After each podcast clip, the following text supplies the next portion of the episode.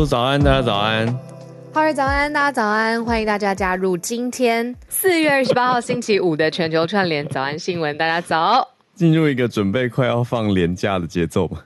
对，虽然是年假，但明天早上我们会在线上跟大家在一起。对啊，我没有那个进入廉价的感觉，因为明天早上对我来说就是一样是会有早安新闻，然后时间往后延两个小时嘛，在这边再跟大家预告一下，是十点钟的时间，我们邀请到动眼神经，哦、对，对，对，对，没错，对，动眼神经就是眼球中央电视台的制作人，呃，我们已经准备好题目了，呵 呵明天会跟动眼神经好好的聊一聊，嗯，那这个会是开放给所有有兴趣的听友都可以来。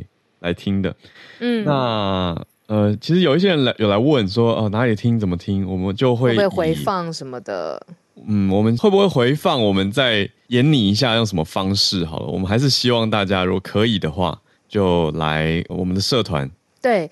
哎，这些资讯其实都在，比如说呃，社团，然后还有同名的跟名字，就是早安新闻的名字同名的脸书粉丝页上面会有公告，所以呃，现在私讯小编啊、呃，小编非常非常的认真负责，也会回复。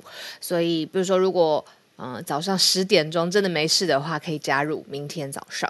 嗯，那明天早上之后我们回放可以，可是要给大家设定一些。一些方式吧，我们会再公告给大家。没错，对，大家可以直接来加入我们。那也有，我这边也回应一下，刚好有一些听友在问，就是说，呃，像我们现在 Clubhouse Live 就有一千多个听友在线上了嘛？对，就有人说，哎、欸，Clubhouse 是不是不能重播了？有啦，还是在，因为界面改版了。哦，所以你点进那个 house 以后，对，点进 house 以后，我有就我去找，就是从 house 的右上角那个三个点点开，里面有一个项目是什么什么 listen to replace，移到那边去了啦。嗯、对啊，移到那边去，跟大家讲一下。那另外刚好如果要回应的话，我昨天接到一个很特别，而且我非常感同身受的呃讯息。因为昨天开始，我们宣布了二零二三年的全新年度的订阅方案嘛，有分三个不同的阶段。嗯、这个内容呢，在现在 Clubhouse 置顶的连接，大家可以看得到，在 Podcast 资讯栏当中，也请大家动动你的手指，然后点进去可以看一下三种不同阶段，我们想要回馈给大家的所有的内容。好，那这三个不同的阶段，当然都是透过比如说连接你的信用卡绑定，或是一次付费十二个月就一次刷掉。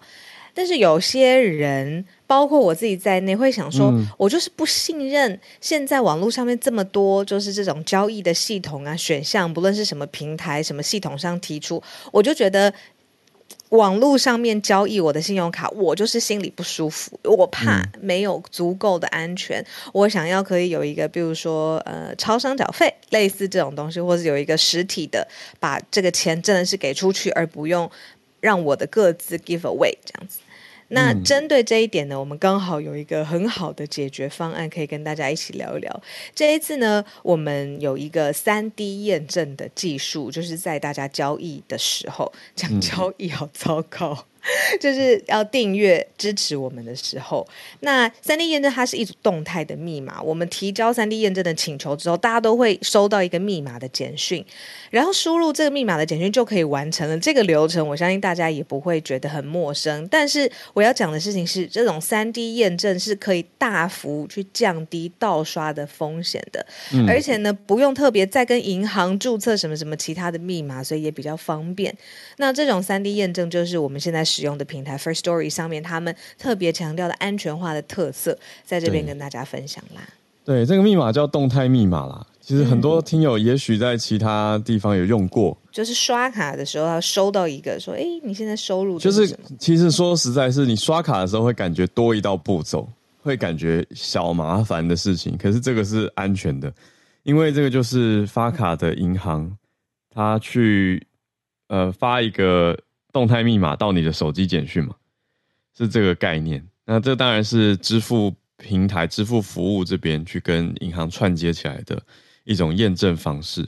那那个三 D 其实是三三个 domain，我还去找了一下，就三 D 是哪三 D？原来是什么 issuer domain，就是什么授权方、付款方，然后跟银行三方，所以三个 domain 这样算在一起才叫做三 D 验证。没错，总之就是一个动态密码。那它是乱数产生，所以你每次收到的会不一样，都不同，这样才不会被盗啦。没错，他才能确定哦。现在你在操作的就是你拥有手机号码的本人。对，那当然，如果你同时手机跟信用卡都在别人手上，嗯，小心，那就嗯，对对，这个很难防了。对，但是一般一般情况应该不会吧？哦，就是你 either 掉一个，或是掉另外一个嘛，所以大家小心啦。可是，总之我们有顾虑到安全性，嗯、那还是想要跟大家说，这个不用太担心。那现在如果大家听完了这个安全性的事宜，然后觉得说，哎，稍微放心一些些的话，点进我们的连接当中，第一个步骤其实是要登入的，所以要先跟 First Story 来注册，然后登入。订阅的这个界面之后，就可以看到，哎，成为 Premium 的会员。现在我们第一阶段是一九九，跟上一次我们推出订阅方案是一模一样的。那这个方案里面呢，有每日新闻摘要、资料来源的整理，然后有专属的 Facebook 的社团，还有我跟浩尔在各式各样的场合当中帮大家罗列的小心意、票券啊、各式的优惠啊、打折的。嗯，好康的事情，再多支持一点，Premium Plus 是每个月两百五十元，就有每季线上深度主题讲座的门票，就像是明天也是我们每一季的深度主题讲座，讲的是数位内容、短影音哦，对台湾的意识，还有现在这种数位传散的整个流程跟逻辑。嗯，那刚才讲的一九九的。内容也持续会叠加上去，那最后超级支持成为 VIP，每个月四九九会有一个实体大家加入一起吃饭的实体谢年饭，因为我觉得食物是沟通感情的。那昨天我已经看到蛮多朋友加入 VIP，我真的很谢谢你们。然后我非常期待现场看到你们大家一起吃饭的感觉。然后呢，这一群朋友会加入 VIP 专属的 Telegram 的社群，嗯，然后会有一个及时紧密的互动。那剩下的全部都是叠加的，嗯，对，还蛮感人的是，有一些听友加入这个 Telegram 的社团以后，对，呃，群主啊，群主加入以后就说他是为了我们，所以才去创了一个 Telegram。哦，说谢谢你。啊，对啊，还有还有还有人担心小鹿手写要写很多了。因为你昨天说要手写，我想手写卡片啊，就是那个 name tag 哦，你都写手写名牌哦。对啊，它不是有一个三角锥、三角形，你坐在那个前面。我们我们到时候再确认好了。你觉得我讲太多？不是，我如果真的太多人来，你要怎么手写？最后字就变比较潦草。我们可以再讨论一下。总之就是我们从昨天开始，终于推出了这个。呃，支持让大家一起可以来支持节目，一起往前进的方式。那请大家也是不要有压力，用你自在的方式来加入跟支持吧。嗯嗯嗯嗯，呃，对，那我们会继续推动一段时间，所以大家也不要嫌我们烦呢。对对呀，请请预预告一下，就是接受一下这件事情。那我们今天等下就准备来盘点了。那也小预告一下，明天特别节目嘛。那礼拜一也会休息，嗯，因为五一劳动节，跟着大家一起放假。礼拜二就回到二就回来轨道上，八点钟跟大家见面。没错，没错。好的，那我们就来盘点一下今天礼拜五的四则消息。没错，嗯，有看到蛮警讯的，蛮重大的，也有看到一些哦，蛮新鲜的消息，一起整理给大家。第一则看到的是中国的搜寻引擎有超过六万条的内容审核规则，这个是政府的监管大手吗？还是说大家民众或者是一般的搜寻引擎公司也都乐意参与呢？这么多的规则在里面呢、啊，六万多条，我们来了解一下。那第二则则是哈佛的教授涉及到了一个所谓中国的千人计划。跟大家讲一下这是什么千人计划。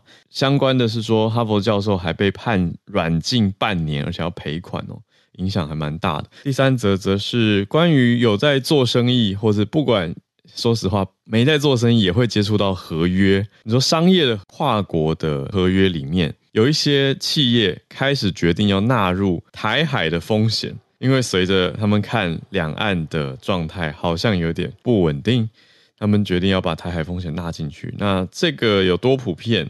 它有什么效益？真的需要这样做吗？我们可以来看最后一则，则是芭比娃娃出现了唐氏症芭比，有新的可能性，玩具的多样性也增加了。就是我们今天选最后一题比较轻松一点，来跟大家聊一聊，呃，从商业看到社会趋势的变化。那我们先来中国的搜寻引擎规则吧。嗯。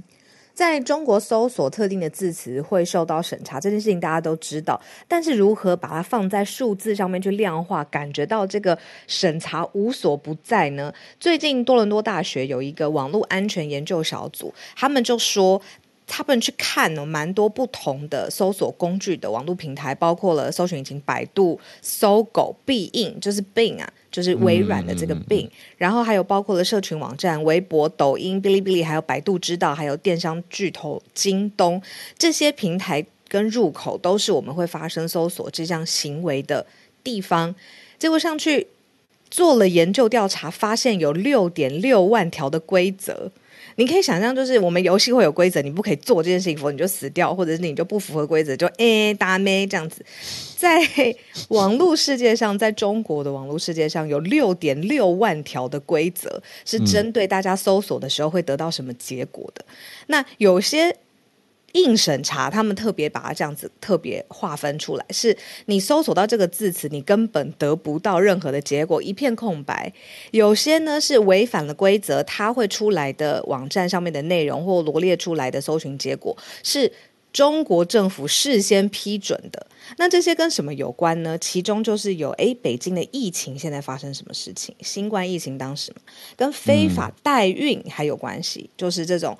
六点六条的规则里头，如果你搜寻跟非法代孕、怀孕的孕，这个也不行。嗯、还有，如果呃诽谤国家英雄或烈士，这种限制也是很重要的。这个审查特别特别的严格。那里面当然还有，比如说色情啊、暴力啊、写信的内容啊、犯罪活动，这个我们都知道。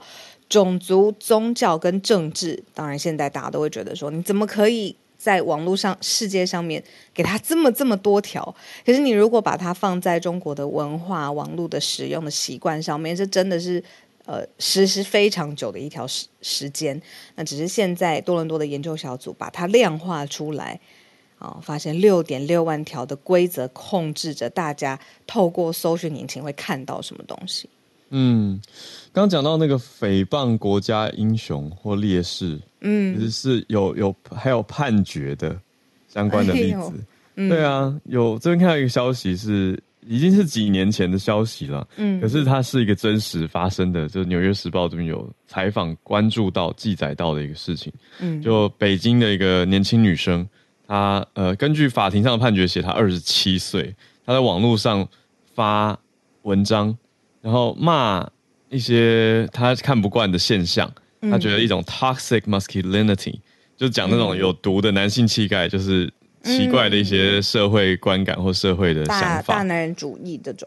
对，那那他就讲到了董存瑞，董存瑞是中国课本、中国的教科书上面的一个英雄。那中共是是说他是让中共在一九四九年掌握内战的中英，呃，内战当中的英勇牺牲等等等。嗯那可是因为这一个文章，他写的这篇文章里面有骂到董存瑞，嗯嗯嗯，结果就就违法了，他就是违法说诽谤中国英雄烈士，结果有判决了，对啊，违法，对啊，对啊，那就被、嗯、就被判七个月的有期徒刑，就抓去关。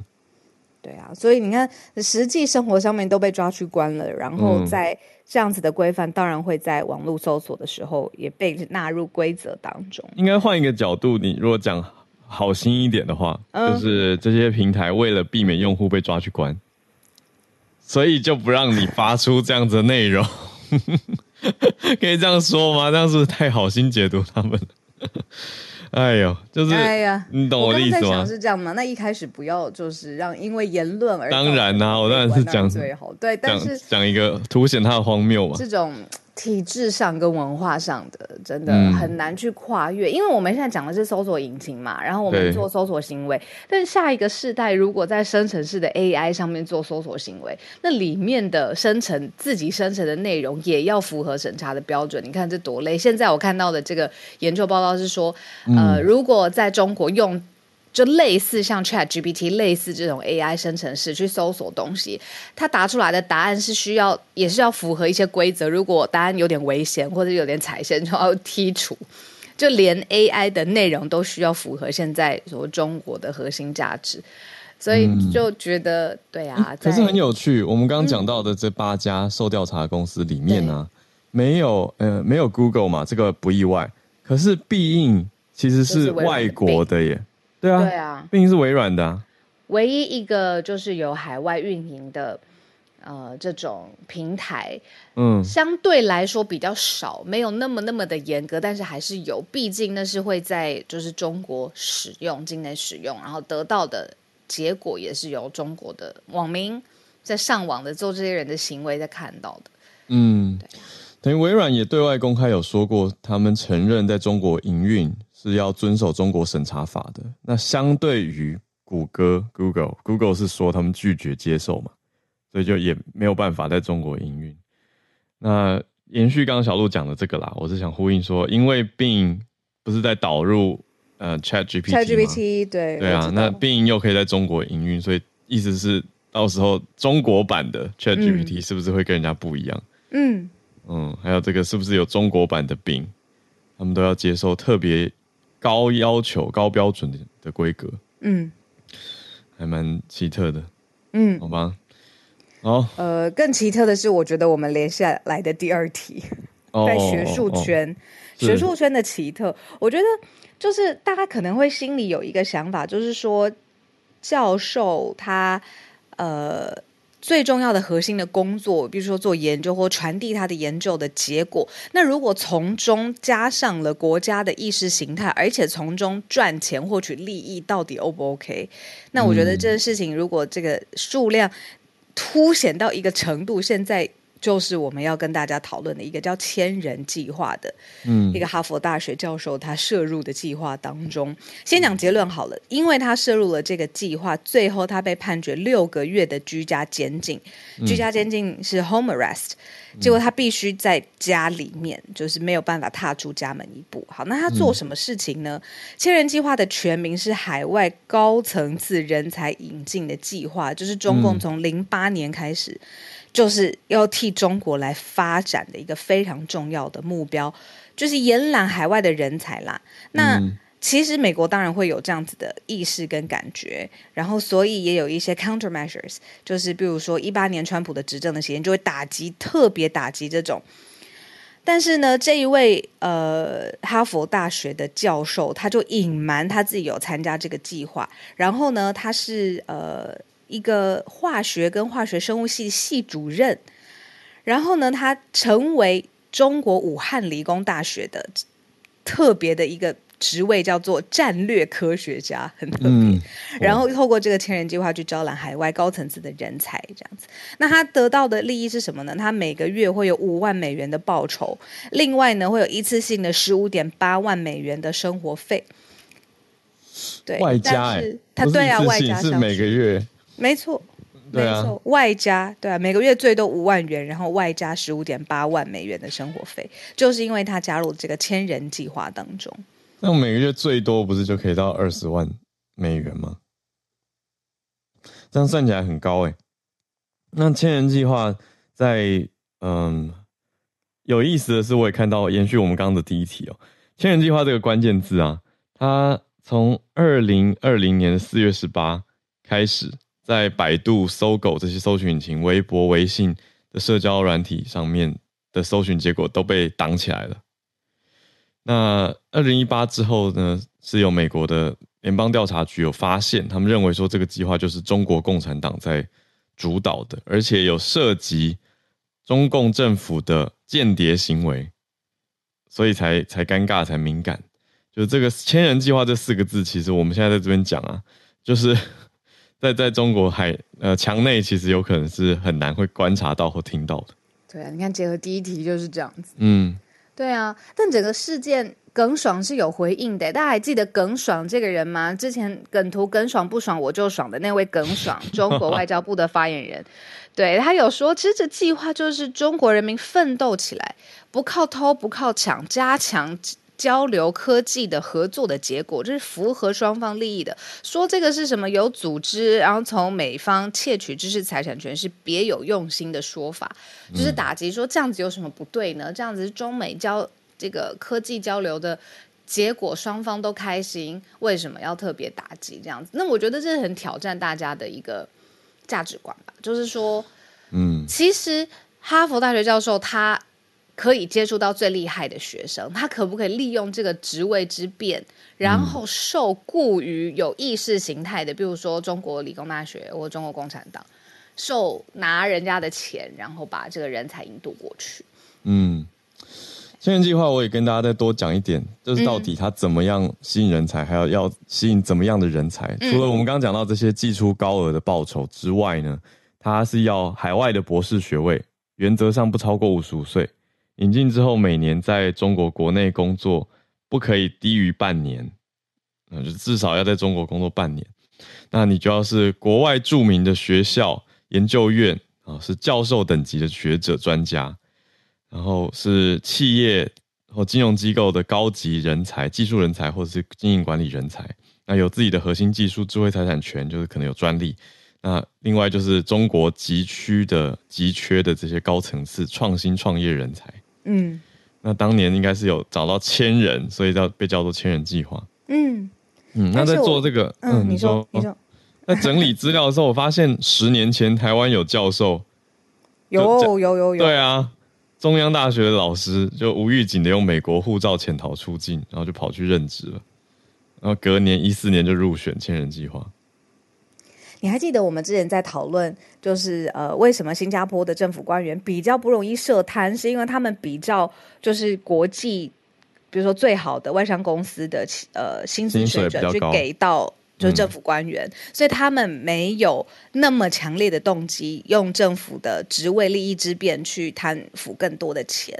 那刚才我都在想说，你一边在报道整理的时候，嗯，我就在想说，如果同样的逻辑放在教育的单位、教育的职位上面，如果从薪资的诱因上面去设计。符合期待，会不会这样子的有意识形态的计划就少一点？然后后来又想说，那人对于钱的需求真的有一个止境吗？那你为了这样提高，到底要 提高到多少才够？嗯嗯，对呀、啊，无止境吧。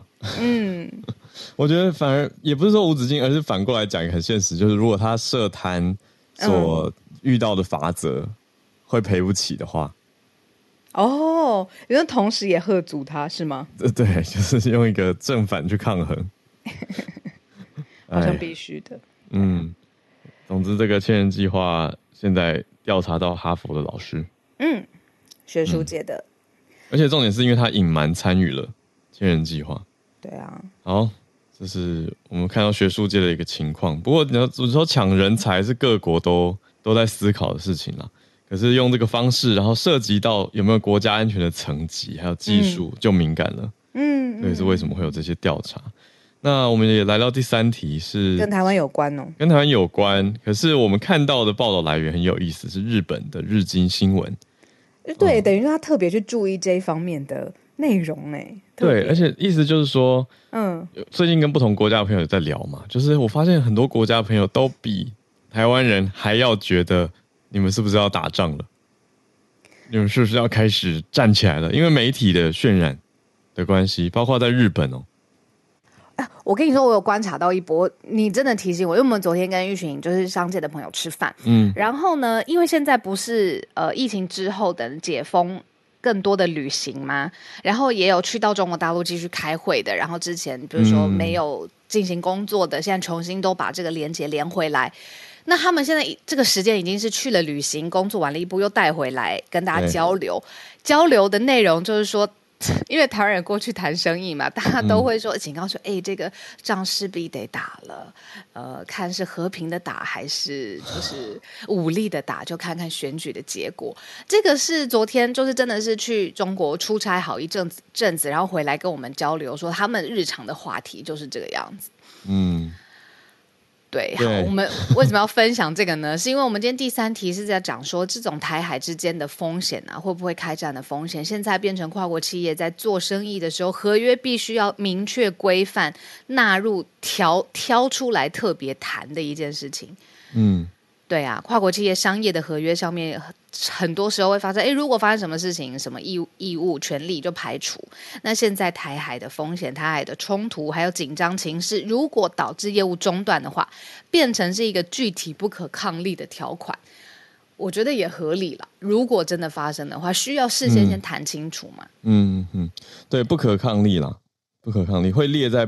不可就合约，大家应该看过嘛，就是都会有呃什么什么什么什么东西等不可抗力因素，就是会列在比较中后端啦，不会是比较一开始就开宗明义在写的东西，嗯，而是后面的几个条款之一，嗯，那律日经也在调查嘛，去问了一些律师的建议跟想法，就是说，哎、嗯。欸，那如果发生这些呃台海的冲突或风险的话，那台湾这边的资产会可能发生什么事情？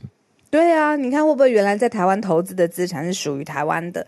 那如果最后发生不论任何侵侵略或战争的结果，这个资产是转移到中方下面，啊、是这样吗？不能接受。跨国企业对不，对会跟你一模一样，不能接受。对，对啊，啊，好恐怖，呃，太可怕了。好，那那就说，呃，台湾的这些合资企业有可能会受到制裁，对吧？就是，呃，有这边有采访到一个律师。嗯，他是叫做呃 Joshua Cole，他是负责亚洲科技跟电讯相关的。他是说，哎、欸，就算不是这样资产转移，有可能会一些合资的企业遇到制制裁风险。那、嗯、或者是美国如果去阻挡你有任何在台湾的资产交易，那这样有合资的企业公司就没办法退出，可能还会被迫要损失股权。嗯，就讲更细了啦。可是真的都是可能发生的情况，就是在商业或法律上会有这种问题。所以，如果加入了一个不可抗力条款的话，有可能可以保持一个退场机制。没错，就是重新去再讨论说怎么样应付这个情势啊，修改合约啦，或者是就不用像之前投注那么多钱呐、尾款呐、等等的，就是有一个诶，因为之前具体不可抗力的因素，像是天灾嘛，对不对？假设你是随便举例，随便哦，真的随便举例，演唱会，然后真的因为极端的天灾，然后发现没有办法。这是具体不可抗力的因素。那现在台海的风险、威胁、危机、战争纳入了这种跨国商业合约当中。对啊，不过大家也担心是说，那这样子的风险会不会影响外商来台投资？嗯，这个政府单位经济部是有回应了。嗯，哦、经济部的回应是说，电子业的供应链跟聚落是很完善的，在台湾这边。而且还列出超多公司说，哎以，你看台海危机好像紧张情势升高之后，这些公司是甚至是特别加码加码，对，没错，就是在台湾，比如说呃，不论是人才上面的扩大征才，或者是厂区园区的投资，嗯，对啊，对啊，有德国的默克，还有呃荷兰的 ASML，嗯、呃，跟美国的 Cisco，这些都大的，嗯、对啊，我觉得这个是让大家安心啦。可是讲实在的，那个你说这个风险，大家会不会担心？商界的人会不会评估？当然也是非常密切啊。对啊，嗯，我刚刚想到那个，你说如果我的品牌台湾号变成北京号，太可怕了，无法接受，啊、无法无法。好，我们来轻松一点的最后一个题目吧。觉得呃有希望，那是好的一个商业的变化。好，没问题。嗯，那。因为今天是星期五，虽然明天我们还会持续跟大家见面，所以、嗯、呃，我们照惯例，我们星期五的最后一题，希望轻松一些。些。好我觉得很可爱，嗯，对，玩具。多元，芭比娃娃，芭比娃娃有唐氏症的特征，可以吗？嗯，会不会因为我们多看到多习惯，就觉得哎，这也是很自然的审呃审视的一部分，它就是。你说一种审美的对审眼呃审美的审美的标准或审美的想法打开了，对、嗯、它不是只有单一的这个标准，觉得一定要怎么样。那如果还有不同的特征的表现方式，嗯、因为它变成玩具的一部分，我们也觉得哎可以习惯，嗯，然后延伸在现实生活当中，就不会带着奇怪的眼光去看这些特征。嗯，芭比娃娃每次推出新的款式，都会造成话题。这其实要归根究底，是一开始的芭比是不是有点太太超脱现实，就不科学啊？很多人也会应该说，随着时代跟审美的观点变化，大家开始会有一些批判嘛。嗯，就讲说，哎，传统的那个芭比没有办法代表真人的女生，那后来美泰尔就是这个创办呃芭比的公司，他这几年来陆续有做有助听器、有义肢、有坐轮椅的娃娃，那让大家就可以看到说，嗯，那个模样特别，我觉得这很鼓励刚刚这些特征的孩子。嗯、呃，还有哦，就是丰腴的体态的。然后或者他特别高，嗯、或者是他特别娇小，嗯、就是不同的肤色，全部都是现在芭比他可能看到的样子样貌这样。我看到一个数据，我听了看了超级安慰，我必须在现在跟所有女生朋友分享。什么？如果你想要有，就是跟我们。传统印象当中最早期的那种芭比的版本，就是小蛮腰啊，然后修长的腿啊，然后她的飘逸，你还记得她的头发总是发量超多，也没有什么头皮分线的问题，真的很飘逸，这样子超多，然后永远不会打结，就是那种类型啊。你看，想象她的比例，如果你放在日常生活当中。这现实生活中的女性拥有芭比身材的可能性是十万分之一，所以你如果要去模仿或者是想要变成那样子达不到，真的是不用在意的，因为这十万分之一，你追求那个 到底要干什么？嗯嗯嗯，对呀，嗯，哇，对啊，所以 蛮好的一个数据，嗯，十万十万分之一。那现在就变成说，呃，从了助听器啊，或是特别娇小啊，或者是有不同肤色，更新一系列的特色是唐氏正芭比，嗯，他们的骨架可能比较小一些些，躯干比较长。鼻梁比较平，耳朵也比较小，然后他们的眼睛比较像是杏仁的形状，这个呢是有唐氏症基因的女性的特征。然后可能她也会穿着衣服上面有巧思哦，穿着黄色跟蓝色相间的泡泡袖，因为这个是呃唐氏症相关活动的代表色。哦，所以这样子一系列的芭比已经出现。哦，对啊，我还看到一个亮点呢，就是。这一家公司还是跟呃一个 National Down Syndrome Society，应该是美国的国家唐氏症协会去合作的，哦，所以表示说它设计出来的特征也是经过这个协会去讨论吧，嗯，因为是合作嘛，所以一定有两方都都认可，嗯，那我觉得它会比较有一定的代表性，也比较不会呃有错误或者是冒犯到这个族群，嗯嗯嗯嗯，我觉得很好，非常棒，嗯，非常棒。它都可以变成了日常生活当中看的看到的一部分，不需要只跟长得自己像的人在一起。嗯，对呀、啊。所以我们看到这个新的一个消息，也跟大家分享啊。时间来到八点三十六分，我们准备来进今天的全球串联。好，因为昨天有非常多的朋友举手，但是因为时间的关系，所以我们没有让所有朋友都同等有机会时间上来，很抱歉啊。今天希望大家继续举手跟我们串联，我们把大家邀请上来，然后跟大家分享一下。呃，首先 已经先看到夏日新奇老师换了头像，芭比的头像就是这个唐氏症宝宝的芭比样貌。老师早安，嗯、老师早，小鹿早，浩儿早。那我我是想说换个头像让大家看到这个嗯唐氏症芭比的嗯推出来的长相，但是我想要上来讲一下千人计划这件事情，在加拿大。嗯、那嗯呃这个千人计划就刚才在聊天室其实讨论的蛮热烈的，嗯，在像我们这样子社会学科的，就是教育也是社会学科的人。嗯，他们后来也有推出另外一个长江学者的计划。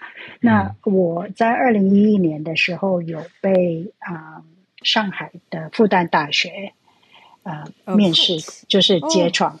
对，oh. Oh. 所以我我我我其实可以上来讲一下这个，mm. 就是说在两年前呢，嗯呃，我们的 Global Mail 就开始去做，因为二零一九年的时候，美国。参议院发布了这份就是对美国研究企业的威胁、中国人才招募计划的这个报告以后，也引起了很多嗯，就是各个欧美的国家开始在做这个审审视哦。这个 Thousand Talented Plan，他们叫做 TTP。这个 TTP 的计划呢，在加拿大，我们二零一六年的的一个研究报告里面。找出来的，其实远远比刚才你们讲的新闻的那个薪资还要可观，更高，他的更多，对，他的 start funds 可以达到三十三万加元，然后每年可以达到就有一个 start fund，对，就是你你一旦被他们啊、呃、核准通过的啊、呃，就像你们讲的千人计划，它最主要的是。针对啊、呃、这些科技人才，尤其是科技人才的专家，对、嗯，那他们这些专家呢，他们要做的研究，一开始一旦他们变成千人计划里面的人以后，啊、嗯。呃，他有一个 Star Fund，他那个 Star Fund 可以高达三十四万左右，嗯，那每年的年薪可以拿到十七万左右，嗯，那这个。这是加币，但是就是换算成，嗯、就是以二零一六年换算成美金也是非常高的。嗯，所以我在思考的就是这个，嗯，哈佛的大学的这个能够起诉成功，就是说他必须要被关两天，然后有六个月必须要在家啊、嗯、被监控，然后两年不能出国的这样子的判刑呢。嗯嗯。有可能呢，我不晓得，我不是法律学者，有可能是从嗯漏税，因为他没有诚实的申报，嗯，他可能拿到更多更多的钱的这样子的角度来、嗯、来做判刑。嗯、那嗯，我从二零一八年啊、嗯，美国开始要做这些调查以后，中国就已经停止公布参与计划的人的名单。那我们到二零二零年的时候，加拿大能够找到的，就是说他们自己出来，嗯，自己申报的只有十五个人。可是我相信这个背后，因为他们没有再公布了嘛，所以这背后应该还有更多的。嗯、那这个不仅是就是说，嗯，抢人才的的一个角度来看，另外一个真的就是。比较让国家安全比较担心的就是千人计划，它重视的都是一些高科技的发展。嗯，那如果就是说，在一个这样子比较专制的体制下，这些科技发展可能会引起一些国安问题。嗯，那这就是我的报告。谢谢。嗯，对对对。哇，谢谢信息老师补充这个第一手相关经历的。对啊，嗯。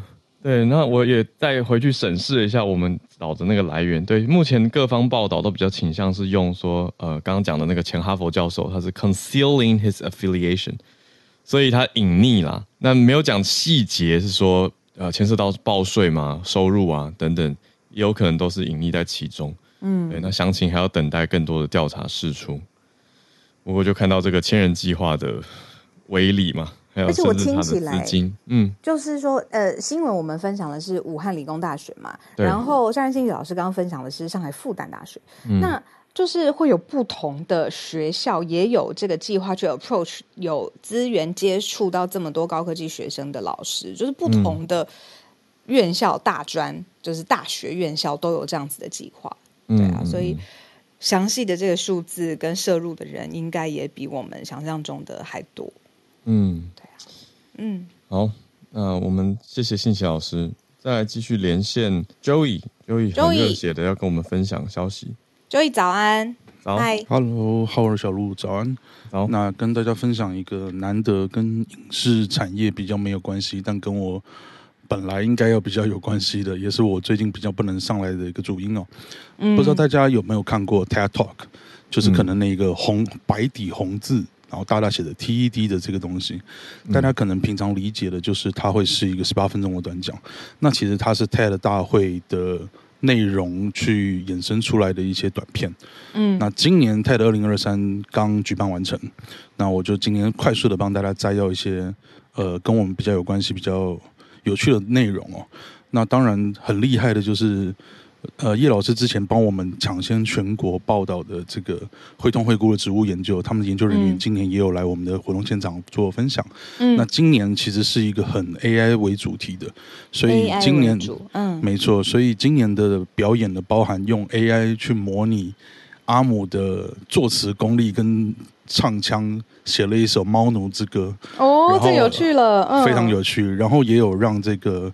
呃浩尔介绍过的 Duolingo 的执行长。告诉大家来分享说，哎、嗯，他们怎么用 AI 跟游戏化，让语言学习做得非常的好。哦、这是一个比较轻松的。那比已经上传到网络上让大家抢先看的内容，包含两支哦。一个是这个 TikTok 的执行长周受资，嗯，他这一次不算是上来分享的，他直接接受这个我们的掌门人 Chris Anderson 的访问。那 Chris Anderson 一上台的时候就说了一句很有趣的话，他说：“你知道吗？你达成了一项非常伟大的成就。”你居然让美国两党达成了共识，啊，那当然中间除了这个轻松的，然后这一个呃严肃的，比如说针对他的演算法问题之外，他也有去质问说，你怎么保证你们的治安是真的能够做到 OK 的程度的？那周受资的回应是，我们会尽最大的可能性来降低任何中共政府介入操作的可能性。那对等于没讲。没错，那全场就呃有有轻松的笑了一下，但这可能已经是他的状况所能做的最大的说明了哦。那他里面有做一些就是简单的介绍了。那根据他的说法，其实 TikTok 的这种呃保护个资、保护隐私、保护青少年的这个机制跟演算法是远比抖音还要来得多的。只是呢，他暗示了一件事情，就是。美国的家长有没有介入？因为他做的是家长模式。如果说家长没有去关心小孩子是不是没有达到使用年龄就假装使用了，那家长又不关心，那这些功能就都作废了。那这是他的基础的论点。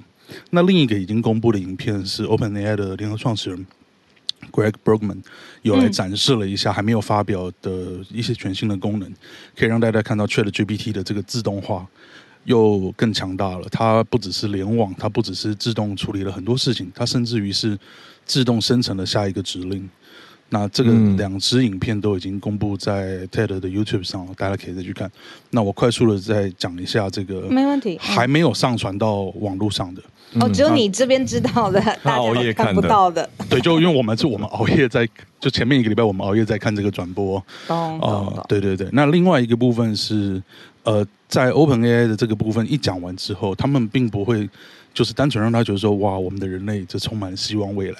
他马上邀请了另外一个有一点反对意见的这个 AI 的学者来分享说，哦、嗯、，AI 其实现在有一些状况，嗯，就是 AI 即便通过了律师考试，但是你让他问一些基础问题的话，他是完全没有基本常识的，嗯，也就是说，他今天可能真的会拿人命去做一些金钱的计算，去做一些价值的衡量。嗯，那这样子的话，其实是非常有问题的，因为他没有人的基础的意识、基础的这些尝试。嗯，那他提出来的解决方案是，扣掉现在这些比较大的企业，直接使用网络上的原生 raw data。应该还有两种做法可以来改变这种 AI 的这种呃不知道会往哪边发展的可能性。那就是一种是我们只去训练出一个一定规模的 AI，并且只喂给他。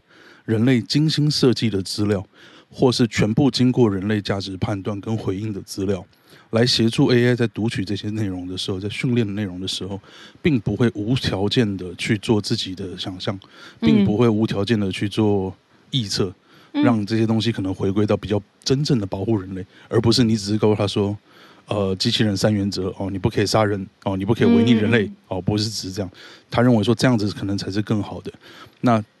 尤其这些事情应该要不是让大财团来做，应该要是大家各个机构共享起来来解决这些事情，可能会是比较安全的。嗯，而另一个部分是这次也不是 AI，但是有结合到的是脑机界面的最新发展。哦，其中有展示到有一个新的技术哦，他们直接邀请了一位，呃，我忘记名病名了，但是几乎可以说是另外一位霍金的病患。嗯。让他戴上一个特制化的头盔 VR 眼镜之后，嗯，让他直接在现场透过意念操作一台无人机在全场飞行。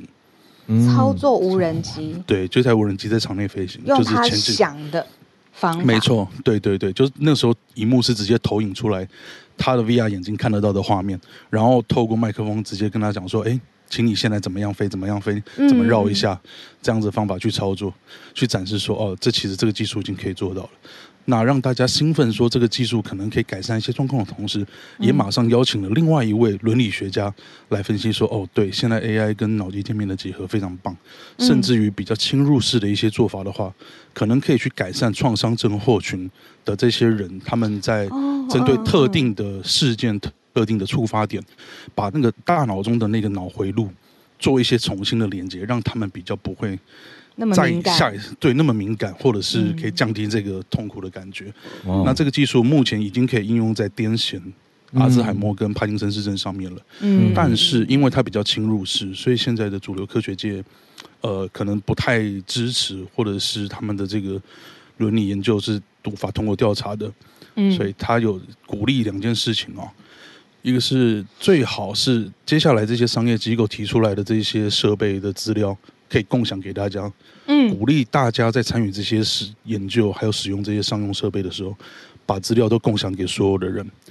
那这样子听起来很可怕，对不对？把你大脑里的东西直接共享给别人，但他们认为说这可能才是一个更方便的，嗯、这可能才是更好的。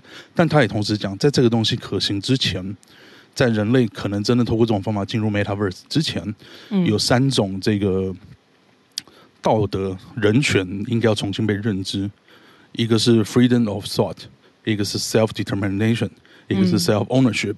因为以前我们在讲这些事情的时候，可能讲是比较抽象的，说哦，我是自己决定这些事情的。可当现在很明确的有很多的技术可以介入你的大脑的时候，嗯，那我们就要确保三件事情：是你的大脑的思维没有被监听，没有被操控，没有偷偷的被惩罚。嗯，这可能就跟这个发条橘子里面有比较多的直接关联性哈，有看过的人可能就比较晓得。嗯，那自我决定跟自我所有权其实就是类似的，它确保说我们未来人类应该要有一些法律去限制我们的大脑的思想，绝对不可以在未经你同意的情况之下被别人所有、被别人所决定。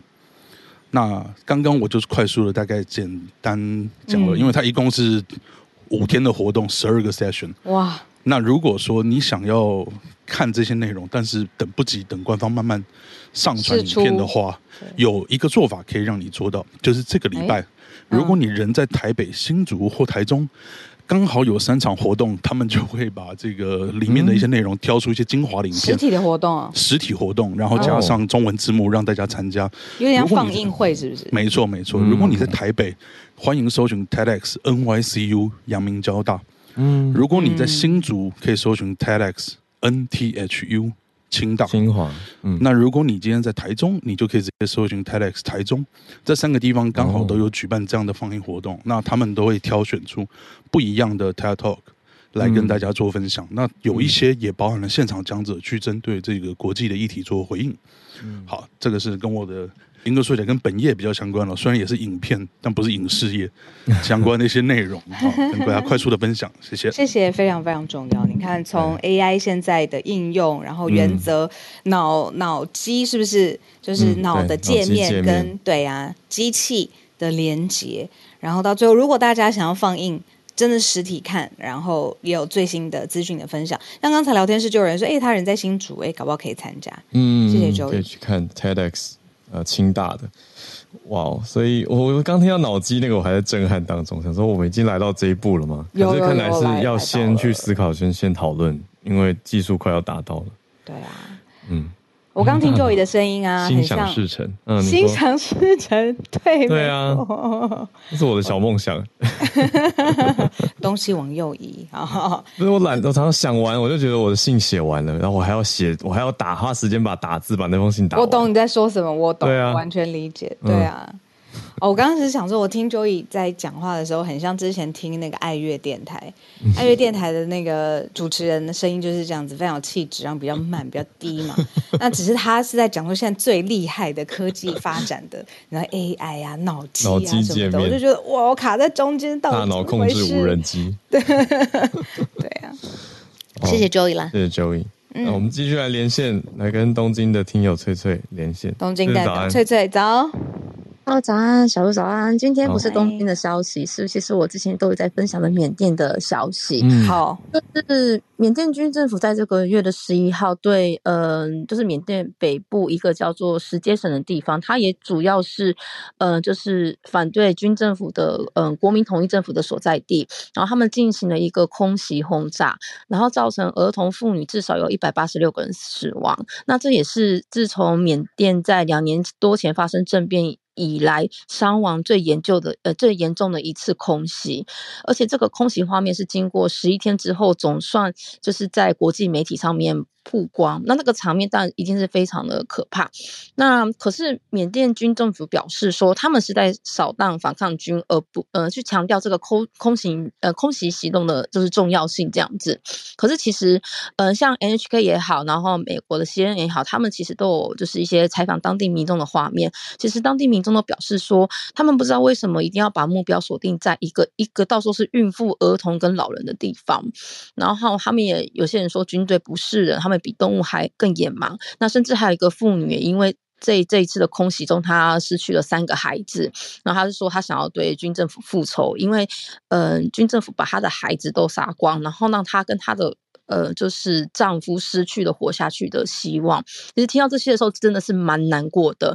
所以目前就是那个联合国的缅甸缅甸人权报告员也是说，嗯，他也是表示说，其实这一次攻击的这些对象其实都是平民，而不是恐怖分分子。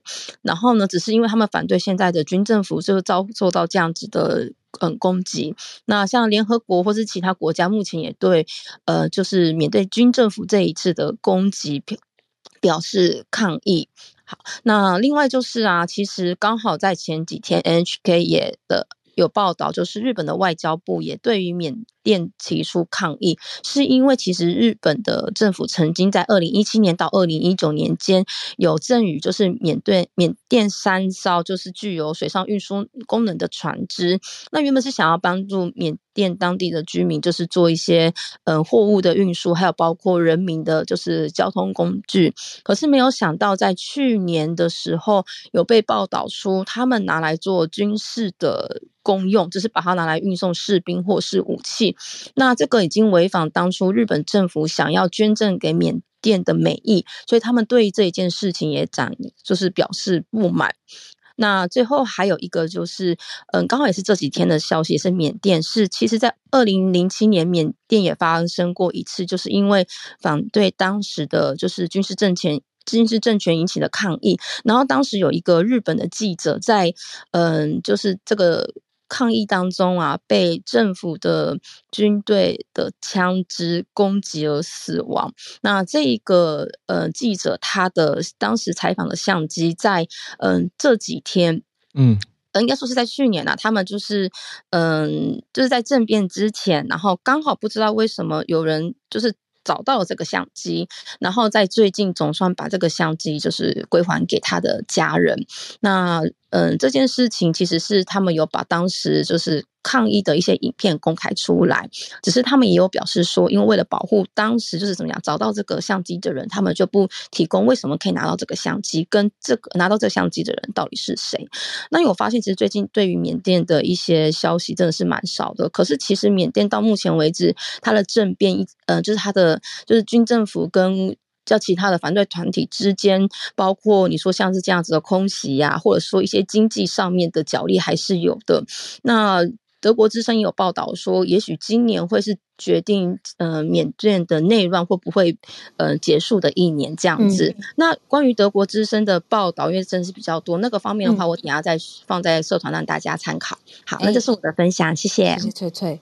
缅甸的消息很重要嘛，在整个早安新闻刚开播的时候，我们有持续关注。那现在后续的最新 follow up，谢谢翠翠上来跟我们分享。那么连结有兴趣的，也可以在社团来看看翠翠的贴文。嗯，那今天我们最后邀请朱小汉。Hello，中国年轻人的流行。哦、对 对，现在就是这个是路透社的报道。那现在在中国有一个非常神奇的现象，就是年轻人喜欢去烧香拜佛。那主要的原因其实就是在于就业市场的低迷。那中国每年其实就是啊，从大学毕业的人数是非常多的啊，有超过一千万人啊。但是现在中国的这个市场却就是劳动力市场却是越来越萎缩，已经逐渐没有办法能够消耗这么多的高学历的这个个毕业者来提供相应的工作。那根据这个路透社的采访呢，那里面很多人都提到，现在就是对于就业人士来说，呃，他们的就业要求越来越高啊，就是这个公司开出来的条件越来越苛刻啊，但是工资却反而是在下降。那包括在一些地区，甚至就是啊，月薪只是开到两千块到三千块人民币，而且还是在比较大的城市。那月薪两千块到三千块人民币换算成台币，也大概就是从从啊一万新台币到一万八新台币啊，这个是还没有到台湾的这个最低工资标准的啊，其实是相当低的。那结果就导致很多年轻人。就是为了寻求慰藉，就去寺庙里边烧香拜佛啊。然后，呃，有这个有多夸张呢？那根据今年就是 Trip.com 啊，就是这个很大的旅游网站的统计，那今年就是二零二三年与二零二二年同期相比啊，就是去烧在中国烧香拜佛的人数是膨胀了三倍啊，是去年的这个三百一十趴，可以说是相当的这个可怕。然后根据不完全的统计，去前去烧香拜佛的人士当中，有超过一半的人是。是在一九九零年代以后出生的啊，也就是呃，也就是这个年轻人。那与之相。对九零后，那与之相对的呢，其实就是中国啊，就是青年失业率居高不下。那现在中国青年人的失业率啊，根据中国国家统计局的这个发布的报告是十九点六帕啊，可以说是相当的高。那这个与之相对的呢，就是最高的时候啊，是在去年七月啊，也就是这个清零政策的高峰的时候，是有这个十九点九帕啊，就接近二十帕啊。但是现在清零政策已经结束，但是就业市场依然是持续低迷啊，这个失业率还是居高不下，对年轻人的压力非常大，所以只能是转向去寺庙烧香来寻求慰藉。那其实结合历史上来看，往往在末世啊，或者说一个国家要崩溃的时候，宗教往往都会陷入狂热啊。比如说西罗马帝国灭亡之前，这个基督教是极为蓬勃的发展，主要就是因为生活太苦了，大家都只好去这个啊求耶稣保佑。嗯，就是这样，谢谢。嗯。谢谢朱小汉、嗯。只有这样吗？朱小汉啊，朱小汉不是下礼拜要开始一个新的规划、新的节目 啊？是的啊，感感谢感谢两位。对，就是其实是从今天开始，就是早安新闻结束之后，我会每天。啊，录制大概十五分钟的内容，就是讲这个、嗯、啊重点重点新闻背后的历史背景啊。如果说没、嗯、对，如果说没有这个重点新闻，我觉得喜欢的话，我会讲一下历史上今天发生的重要的事情。那今天嗯，今天选到的内容是这个旧金山条约，就是一九五二年四月二十八日啊，这个日本的这个国家正常化啊，嗯、就是结束战后管控的状态所签订的条约的历史背景，嗯，嗯，就是。这样，谢谢大家。哦，可以，大家可以在 Clubhouse 上面再追踪一下朱小汉，可以后续的了解更多重点新闻背后的历史。你大方一点分享那个你自己的节目讯息，我们是非常 OK 的，不用担心，因为你已经在每一次的我们串联当中贡献了好多你的时间，然后很有趣的题目、丰富的知识，所以大家如果对于这一系列的，比如说新闻事件背后的历史脉络有兴趣的话呢，赶快追踪起来。嗯嗯，对啊，我谢谢朱小汉刚刚讲的这个现现况吧。我想想补充一个比较趣味的，好了。刚刚讲那个失业率讲得很沉重啊，可是讲趣味的话，是我有一个朋友，他讲的是用学历还有人数去看交友市场，这个是不是比较有趣一点？因为他是一个来自台湾的单身男子嘛，那他在中国很多不同的城市工作了多年。然后他发现自己在那边轻轻松松成为了 PR 九九，大家大家应该懂吧？就哎，在在台湾考过试的，就你知道那个 PR 就是你的落点嘛？对，那为什么轻松？是因为他去发，他去算了一下，如果你是二十五岁到三十五岁大学毕业生，而且未婚单身的人数，其实比例上在当地人口相当的低。嗯嗯，因为大多都年年纪轻就结婚了，嗯，或者是没有念到大学。所以虽然说大学毕业生今年我看到这个数据，新闻统计是破千万嘛，而且有破纪录一千一百多万人。可是如果你换算到各个地方，比如说深圳当地，哦，二十五到三十五单身的大学毕业男生是很少的，嗯、对，就是少到那种几万而已哦，个位数的万，这么少，嗯。嗯，这么的少，所以在那边他他从台湾这边大学毕业，然后又念到研究所嘛，所以去那边就轻轻松松成为了 P 二九九，可是交友也没有比较容易啦，就会遇到很多奇妙的妹子，嗯、就各种神奇的背景的妹子。这个我就不泄露人家的隐私了。你好好笑，OK。对，所以作为一个礼拜五轻松的结尾，来呼应一下刚刚的这些消息。那谢谢新奇老师、Joey、翠翠跟朱小汉带来的串联。那明天十点钟我们线上再见。嗯、那如果刚好，比如说有呃假期的安排，我们是星期二回到早上八点钟全球串联早安新闻。没错。好，那我们就明早见啦！我们就大家锁定一下社团全球串联早安新闻的社团。嗯嗯，我们的这个全年度的资助计划或支持计划也会继续推动下去的，所以我们就明天见，然后下周二也会继续回来平日的串联。大家拜拜，大家拜拜。